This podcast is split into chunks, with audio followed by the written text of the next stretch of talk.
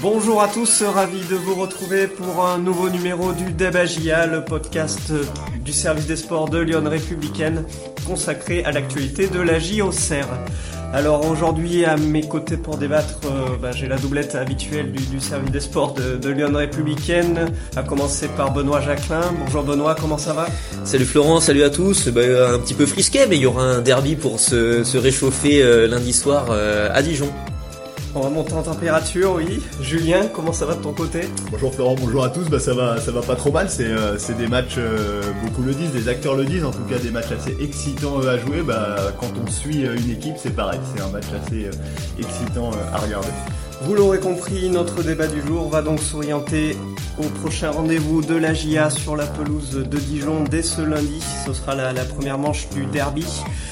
Alors, euh, comme d'habitude, au sommaire de, ce DBGA, donc euh, un débat euh, d'une quinzaine de minutes avec nos deux journalistes sur la question suivante. La GIA est-elle ultra favorite du derby à Dijon?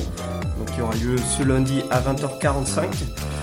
On aura ensuite des nouvelles d'eux avec un invité, voilà, un acteur du derby. un acteur du derby en plus, mais vous verrez tout à l'heure les, traditionnels coups de cœur et coups de gueule de nos journalistes, suivi des réponses aux questions que vous nous avez soumises avant de, clôturer tout ça. Alors messieurs, le thème du Dabagia du jour est le suivant, la est-elle ultra favorite du derby à Dijon? Une petite prise de température, Julien, je te laisse commencer.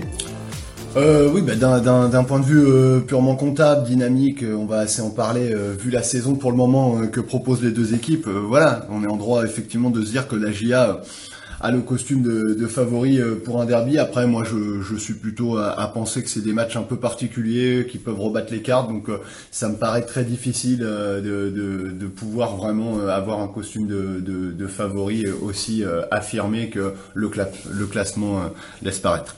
Donc on est plus sur du oui mais pour Julien. Toi Benoît? Bah quand même, elle arrive en position de force, la GIA. Euh, les dynamiques euh, des deux clubs, il y a, pas photo. Euh, c'est le troisième contre le 18e au moment de jouer ce match. Donc euh, dans un match de championnat ordinaire, ouais, la GIA est forcément favorite de, ce match-là.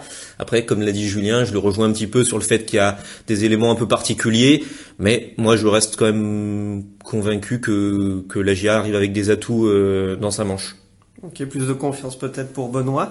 Merci messieurs. La GIA est-elle ultra favorite du derby à Dijon? C'est le thème du débat GIA du jour, voilà consacré à l'actualité de la JOCR, un podcast du service des sports de Lyon républicaine.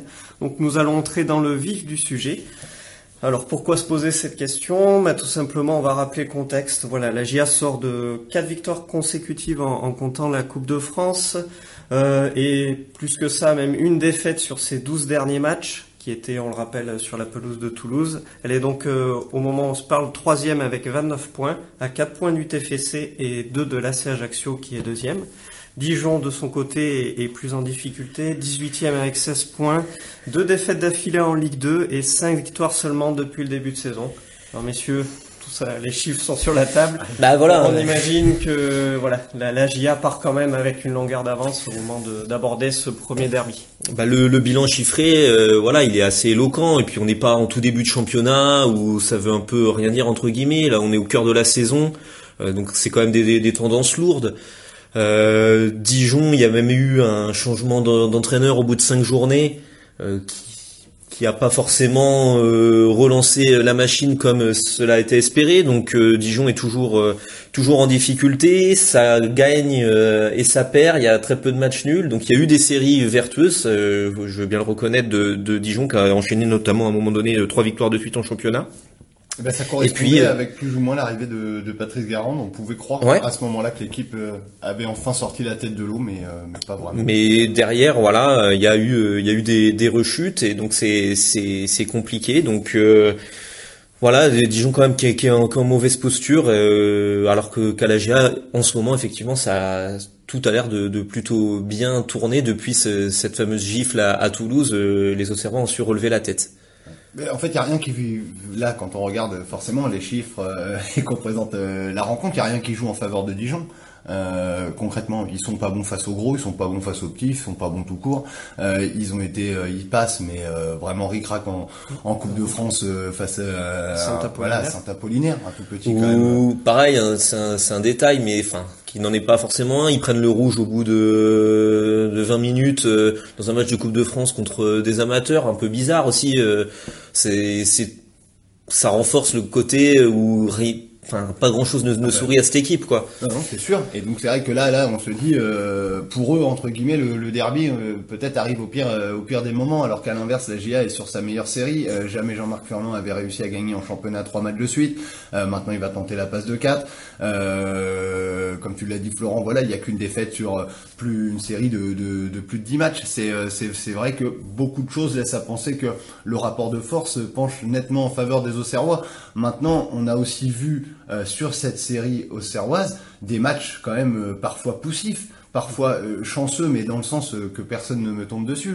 La réussite était euh, était auxerroise. Il suffirait d'une de ces soirées où la GIA peine un petit peu dans le jeu et que la réussite cette fois bascule de l'autre côté. Voilà, moi c'est le côté ultra favorite. Évidemment qu'elle est favorite, mais moi ça fait 11 ans que je suis la GIA. J'ai le sentiment aussi, c'est peut-être un peu irrationnel, que la GIA toutes ces soirées où elle est ultra favorite, elle passe à côté. Donc euh, c'est pas c'est pas très bon signe euh, ce qu'on est en train de dire non plus. Oui, bah puis c'est ce qui fait euh, le foot aussi, c'est que euh, bah voilà, être favori euh, c'est bien beau, mais sur 90 minutes, on sait très bien que ça peut être rebattu. Donc on n'est pas en train de dire, enfin moi personnellement, je suis pas en train de dire que la GIA va gagner à Dijon. Ça, j'en sais rien.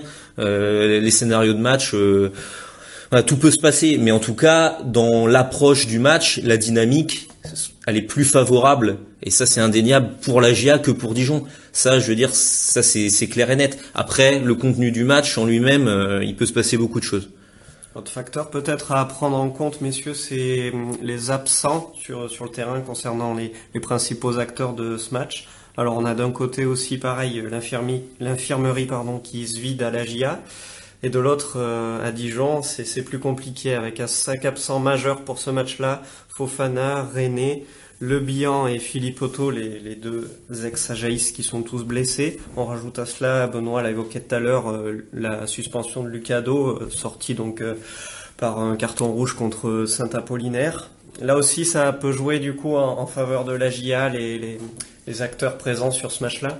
Bah, la GIA en tout cas se présente euh, avec ses, ses forces du moment et peut-être même un peu plus puisque euh, elle peut récupérer euh, euh, aujourd'hui des joueurs comme comme comme Alexandre Coef qui qui, qui qui ont quitté l'infirmerie au sens large. On l'avait vu lors du match de, de coupe, même un garçon comme Gauthier Lloris, même si ce, ce week-end il a plutôt joué avec la réserve. Voilà, en tout cas, il y a plus de densité lors des séances, il y a plus de concurrence et donc je pense que dans l'approche et dans la, la préparation de ce derby, effectivement, ça, ça a été un plus côté Auxerrois que à Dijon où il y a une liste d'absents assez important et notamment euh, c'est pas rien, il y a René qui est quand même le gardien titulaire. Voilà, il y a, il y a c'est vraiment pas anecdotique. Après, bah, pour le coup, l'histoire des absences, euh, là, je, personnellement, je pondère un peu.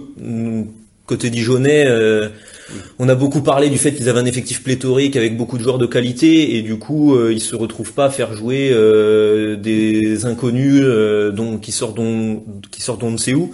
Ils ont toujours des joueurs confirmés. J'ai envie de dire les joueurs blessés, est-ce qu'ils vont vraiment manquer, sachant que ils font rien depuis le début de saison? Euh, voilà, il y a, y a toujours des, des ressources euh, côté Dijonais dans, dans l'effectif. Euh, voilà, ils ont vraiment tous les postes aussi eux doublés, donc pour le coup, ils auront une, une équipe tout à fait crédible euh, contre la GA. Donc ça, ça me fait un peu moins tiquer, j'ai envie de dire. Hum, donc euh, ouais, Benoît a raison peut-être de pondérer un peu les absents côté Dijonais. La GIA est-elle ultra favorite du derby à Dijon C'est le thème du jour du podcast Débat GIA du service des sports de Lyon Républicaine. On poursuit notre débat avec peut-être, donc là c'est bien, on a évoqué un peu les chiffres, euh, les acteurs, etc. Mais c'est un derby. C'est pas que ça un derby. C'est quand même euh, voilà un match assez irrationnel, on peut dire. Est-ce que voilà au moment d'entrer sur le terrain, les Dijonais vont pas avoir le, le surplus de motivation qu'il faut pour euh, se relancer? Mais Jean-Marc Furlan lui parle euh, fait clairement hein, une, une corrélation entre un derby et ce qui est un match de coupe, donc euh, où on voit souvent le petit faire tomber le gros, ou euh, en tout cas on voit des matchs qui euh, qui sortent de l'ordinaire et dont le scénario voilà dépasse un peu parfois effectivement la rationalité euh, que le football peut avoir euh, dans d'autres circonstances. Donc euh, oui, je pense que pour toutes ces raisons, c'est particulier. notamment le, stade risque d'être quand même bien garni, aussi bien de Dijonais, malgré que Dijon soit pas une ville de foot réellement bien ancrée comme comme au Serpelette, mais aussi d'Auxerrois où on attend plus de plus de 1000 euh, plus de 1000 Auxerrois euh, au stade euh, Gaston Gérard. Donc c'est ça aussi il va falloir le prendre en compte. C'est il y a tout un décorum, un derby, c'est il y a le football, mais il y a aussi tous les à côté. C'est l'environnement qui fait vivre le derby, parce que faut pas se tromper. Hein. quand on va additionner les 22 titulaires de, de Dijonais et Auxerrois, il y aura pas vraiment de Dijonais et d'Auxerrois à proprement parler. Donc ce derby, il vit par rapport au club, par rapport aux supporters, et ça va être beaucoup plus présent que dans d'autres rencontres. Ouais, faudra voir un peu le, le, le, rôle de ce contexte-là. Euh, je le disais déjà un peu la, dernière fois, mais ça peut aussi se retourner contre Dijon, le fait de recevoir ce derby alors qu'ils sont en mauvaise posture. Euh, si le scénario du match euh, tourne mal, il peut y avoir un peu une grogne, même si on peut imaginer qu'il y a un mot d'ordre de voilà de soutenir l'équipe coûte que coûte euh, dans, dans ce derby justement. Mais ça peut ça peut être aussi une, une pression négative de, de, recevoir ce derby. Donc faut voir un petit peu euh, quelles seront les, les, attitudes. Et puis oui c'est vrai que euh, question ambiance ça sera peut-être aussi plus équilibré qu'on peut le penser parce que ouais il y aura une grosse grosse délégation au Serroise malgré que ça soit un lundi soir à, à 20h45 que ce soit pas le meilleur créneau. Euh, voilà les places en parcage visiteur sont parties très très vite les 600 euh, places ont vite été vendues. Donc euh, on sent que bah voilà, ça c'est les conséquences du, de cette dynamique au Serroise où vraiment il y a du monde à la baie des Champs et même il y a du monde maintenant qui s'exporte. mais d'ailleurs c'est oui c'est le symbole effectivement que la GIA va bien et que la GIA joue très haut au classement et donc ça attire du monde même un lundi soir. Mais c'est aussi ça je pense une des données euh, supplémentaires de ce derby. Euh, c'est que finalement la GIA va devoir maintenant apprendre à jouer avec ce costume de, de réel favori favori euh, à la montée entre guillemets. Euh, on savait en début de saison que la GIA allait viser le haut de tableau, mais ils, les différents acteurs, Jean-Marc Furlan, euh, Baptiste Malherbe, personne cette année a trop voulu fanfaronner pour la jouer calmement. Là, cette fois, maintenant, il y a cette série qui a permis à la GIA de, de devenir plus ou moins le dauphin de Toulouse. On va voir comment les Auxerrois l'assument sur le terrain parce que c'est souvent une équipe attendue, la GIA, pour différentes raisons et pour un côté euh, assez historique qui sera d'autant plus fort dans ce derby euh, quand on voit la différence d'histoire entre les, deux clubs sur le territoire bourguignon. Mais il y a maintenant cette deuxième place et, euh, et c'est pas simple. On a vu des équipes qui, à mesure qu'elles se rapprochaient du haut de tableau, euh, ont commencé à, freiner. Moi, je pense notamment à Sochaux, par exemple. Sochaux qui faisait un super début de saison. Et puis, à mesure où Sochaux a creusé l'écart avec euh, le reste des poursuivants et est devenu le vrai dauphin de, de Toulouse, bah, depuis, il n'y a plus une victoire. Et Sochaux qui a été défait 4-1 par Toulouse euh, samedi. Euh, Benoît... On va pas se moquer d'eux. Non, non, non, c'était juste pour, euh, pour replacer le... J'en connais d'autres qui ont eu quelques difficultés à Toulouse. Benoît, ce que dit Julien, attention, ce, ce nouveau costume, entre guillemets, enfilé, le, le fait d'être une cible un peu pour, pour Auxerre Ouais, forcément, il y aura, voilà, la GIA sera, sera attendue. La motivation elle est toute trouvée quand quand vous jouez euh, une équipe bien classée et qui plus est le voisin, le, rival régional. Après, euh, sur cette histoire aussi de, de derby, euh, Julien disait tout à l'heure que ouais, il n'y aura pas forcément beaucoup euh, sur le terrain de joueurs estampillés à fond AGA ou à fond DFCO, mais par exemple, ce qui est notable, c'est que côté Auxerrois, on a un ancien Dijonais et c'est Quentin Bernard c'est pas n'importe qui, c'est le joueur qui est un petit peu le, le, leader du vestiaire, euh, le leader en termes de motivation aussi. Donc je pense que lui, il saura trouver les mots aussi pour euh, redire à quel point ça peut compter. Alors peut-être pas pour les joueurs en eux-mêmes. Euh, enfin voilà, je pense pas que les Auxerrois soient hargneux contre Dijon. les joueurs, je parle au fond d'eux, mais je pense qu'ils auront conscience que pour euh, les supporters de la GIA qui croisent euh, tous les jours, c'est important de, remporter ce derby. Après côté Dijonais, il y a aussi euh, pas mal de même, même bien plus d'anciens Auxerrois, mais qui seront pas tous sur le terrain. Mais j'imagine que bah, dans les conversations, dans la préparation de ce match-là, ça, ça c'est entré en ligne de compte quand même. Écoutez, parfait messieurs, on est dans les temps, c'est le moment de conclure ce débat du tour. On va enchaîner par euh, euh, voilà des, nouvelles d'eux entre guillemets là de Patrice Garande que Benoît a eu cette semaine, l'ex-joueur de l'AGA dans les années 80. Il est aujourd'hui coach de, Dijon, au chevet du club là depuis depuis quelques journées. Euh, donc c'est Benoît qui, qui... Ouais, Patrice Garande, voilà forcément ça parle aux suiveurs de la GIA, notamment voilà cette saison il a été meilleur buteur dans, dans les années 80. Euh, et qui va vivre, lui le disait un peu euh, avec euh, avec le sourire, son premier derby bourguignon. À l'époque, ça n'existait pas, Dijon n'était pas là, et, et, voilà, lui, il s'attelle à essayer de redonner confiance et une dynamique positive à cette équipe de Dijon qui, qui est reléguée de, de Ligue 1 et qui a encore des difficultés en Ligue 2. Oui, on écoute Patrice Garande. Moi, moi, je le prends pas, je le prends pas, je le prends pas du tout comme un test c'est un match de championnat. Euh, voilà, pour la première fois, tous les auteurs ont joué avant. Donc, euh, moi, je prépare pas les matchs comme ça. Voilà, le match qui nous est proposé, c'est la GIA, avec une belle équipe, une bonne équipe, avec beaucoup de qualité. Elle a quelques faiblesses aussi qu'on va essayer d'exploiter. Mais voilà, je vous l'ai dit, moi j'attends de ce match, euh, voilà, qu'on ait le comportement que j'ai évoqué avec vous avant. Donc surtout, ce que j'espère, c'est qu'on on, vraiment on arrive à acquérir cette mentalité d'aller chercher les choses, de, de jouer pour gagner les matchs voilà, nous, euh, euh, dans la situation où on est, on a, on, a, besoin de points, on a besoin aussi de, de gagner les matchs.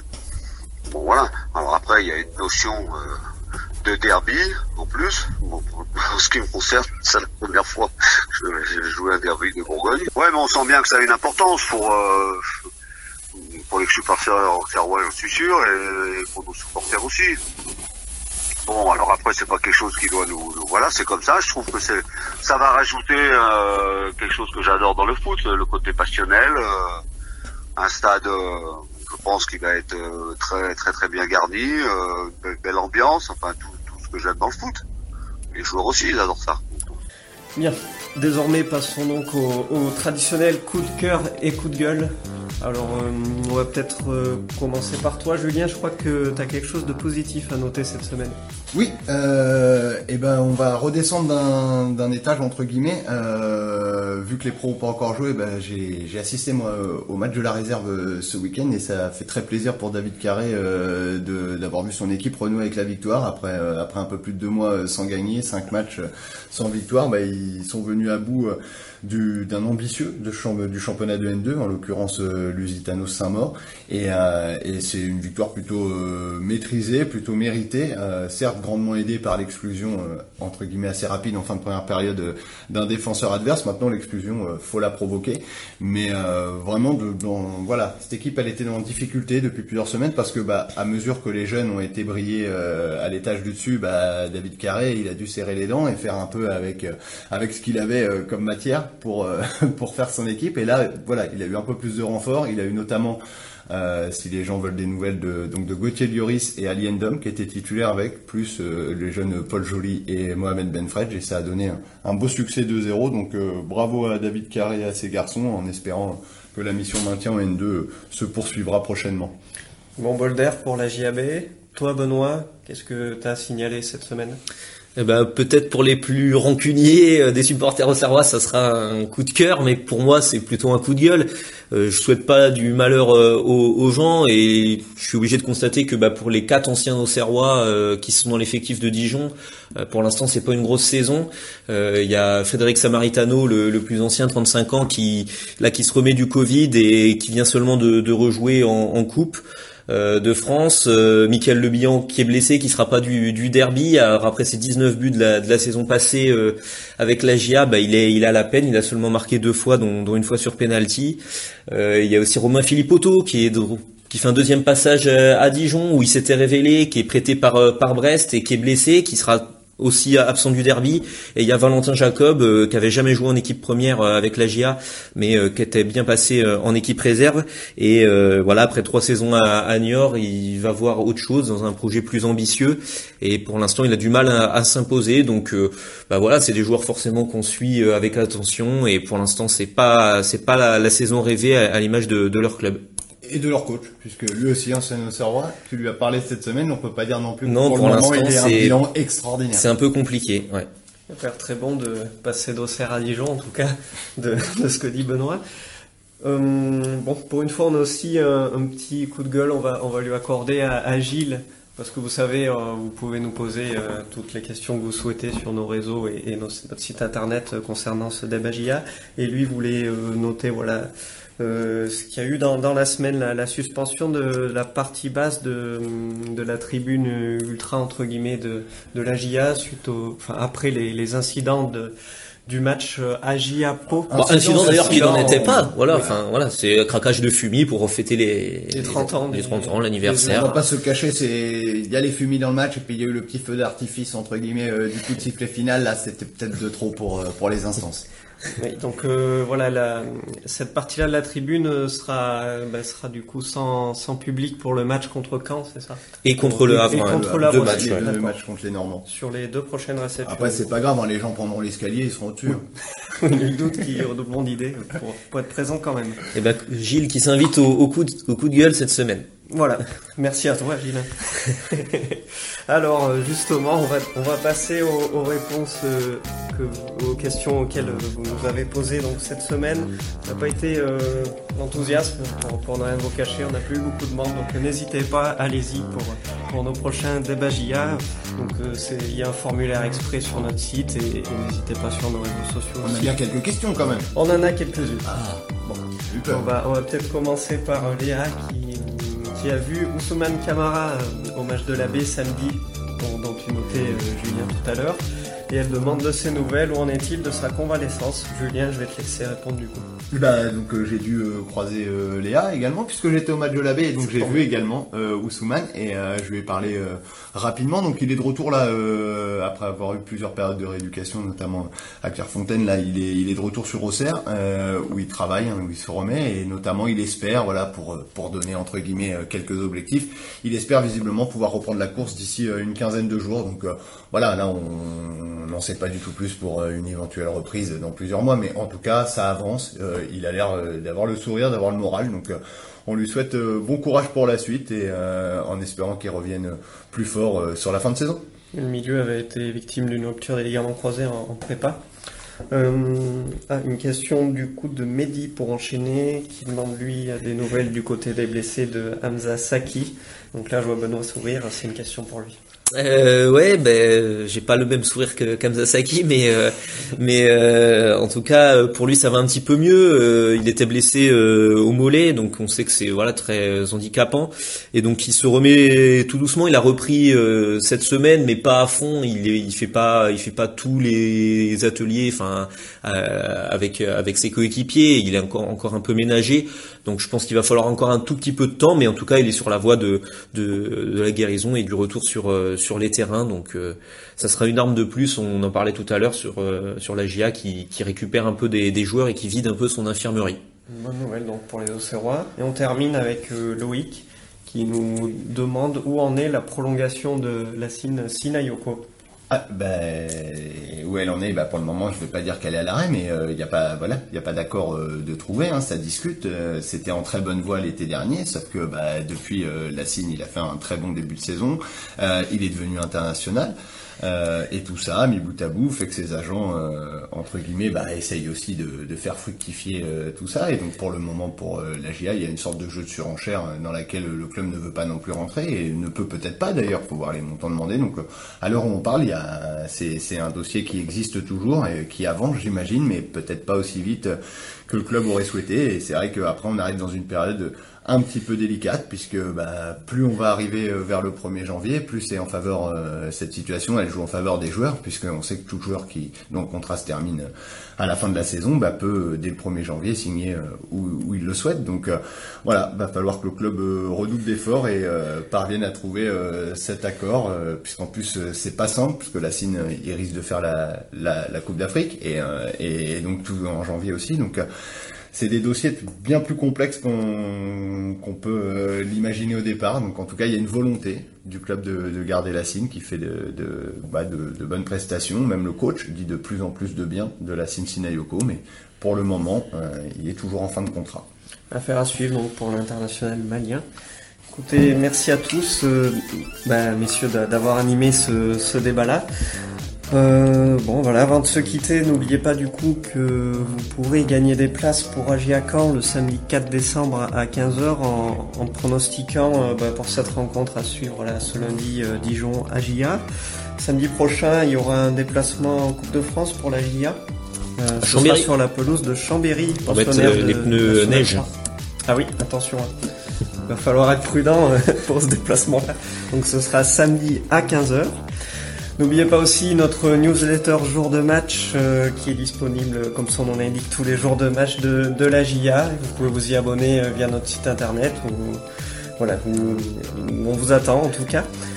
Euh, écoutez, merci à tous d'avoir suivi ce nouvel épisode du, du, Dab, du Dab à JA. On se retrouve euh, le week-end prochain après, donc on l'espère, la qualification de la JA en Coupe de France. D'ici là, portez-vous bien. Excellente semaine à tous. Bonne Salut à tous, bonne semaine, bon derby